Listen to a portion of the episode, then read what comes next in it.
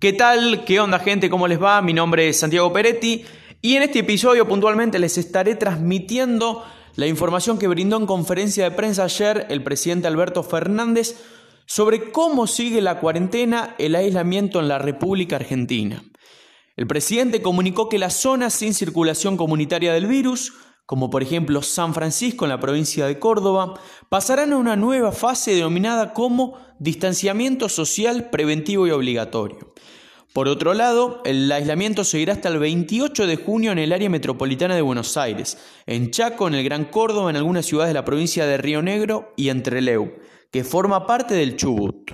Estos distritos, tanto Buenos Aires, Chaco, Córdoba, Río Negro y Trelew, representan solo el 15% del país, que seguirá indudablemente con una rígida cuarentena a causa de, del alto porcentaje de contagios eh, que se han establecido a causa del COVID-19.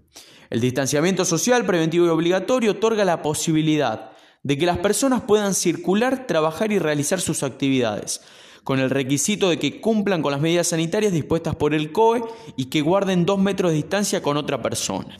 Sigue siendo obligatorio el uso de tapabocas y también en los lugares cerrados no se podrán reunir más de 10 personas.